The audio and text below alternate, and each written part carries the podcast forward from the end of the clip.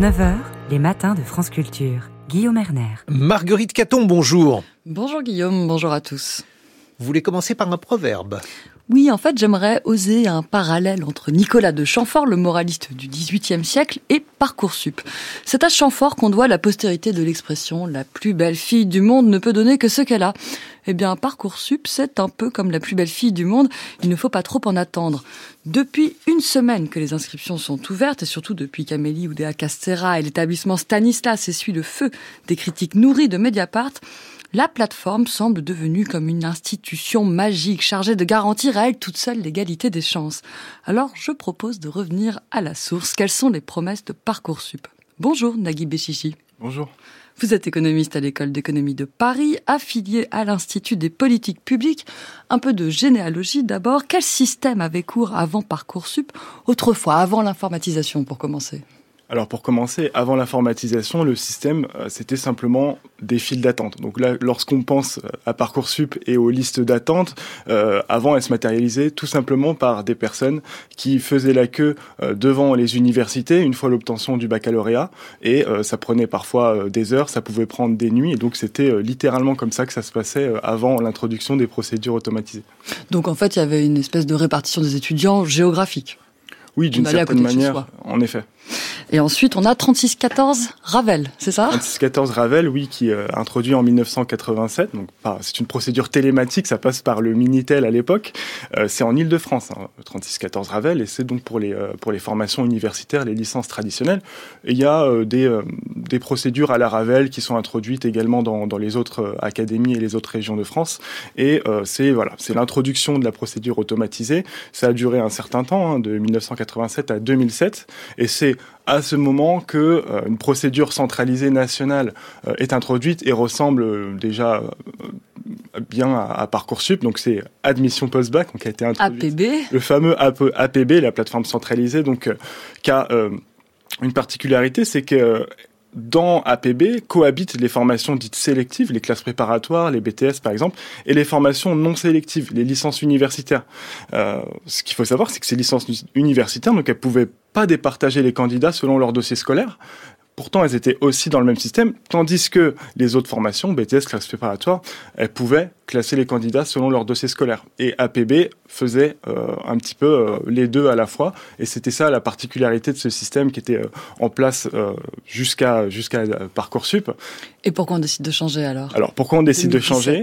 Alors il y a, y a, deux raisons. La première, c'est que étant donné que dans les licences universitaires, on ne pouvait pas départager les candidats, lorsqu'il y avait trop de candidats pour une certaine formation universitaire, euh, ce qu'on faisait, c'était qu'on faisait du tirage au sort.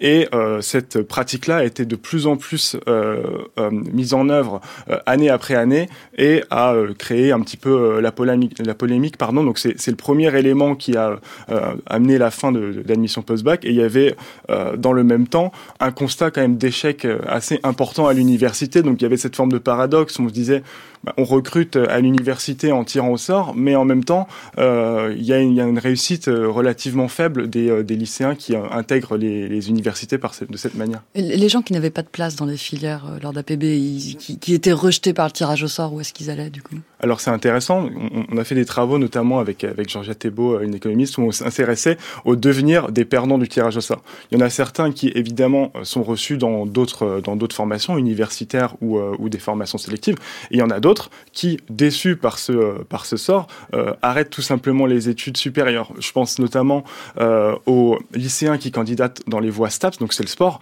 En fait, STAPS, il y a assez peu de substituts euh, naturels dans, dans l'enseignement supérieur. Donc pour ces candidats-là, qui ont un profil assez particulier par ailleurs, le fait d'être refusé sur la base de ce tirage au sort a amené des abandons d'études supérieures.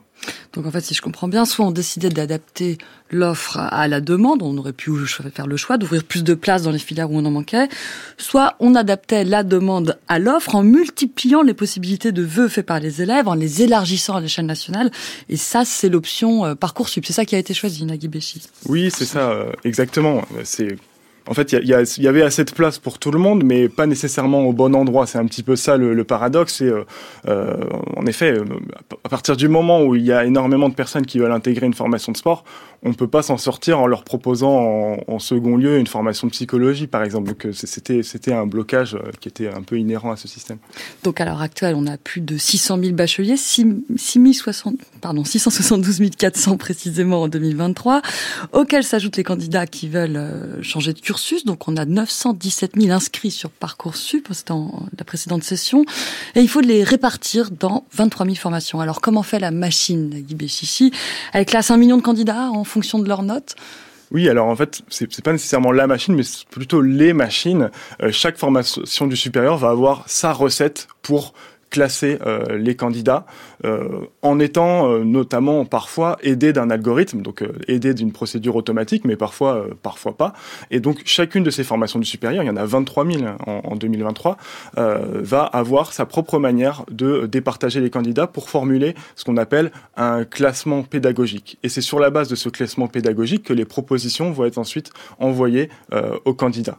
Donc Parcoursup, c'est l'algorithme, oui, l'algorithme qui permet l'appariement entre euh, le classement pédagogique et les vœux, mais c'est pas parcoursup qui décide en fait de la sélection du candidat dans une formation. C'est chaque formation qui a ses desiderata, c'est ça? Euh, exactement. En fait, ce sont, les algorithmes locaux en premier lieu qui vont départager les candidats. Euh, pour les formations sélectives, elles choisissent également quel candidat va même être classé et non classé, et ensuite elles feront le, classement pédagogique. Parcoursup se charge ensuite d'envoyer les propositions aux candidats les mieux classés. Il y a quand même une petite subtilité, c'est que Parcoursup va euh, faire des euh, modifications de ce classement automatique pour notamment faire respecter les quotas qui ont été introduits euh, en 2018 avec Parcoursup, les quotas de boursiers notamment. Est-ce que, par exemple, un établissement comme Stanislas pourrait faire le choix de donner un grand nombre de points, enfin un coefficient plus important à ses propres élèves, ceux du lycée, pour rentrer en classe prépa? Ça serait c'est autorisé?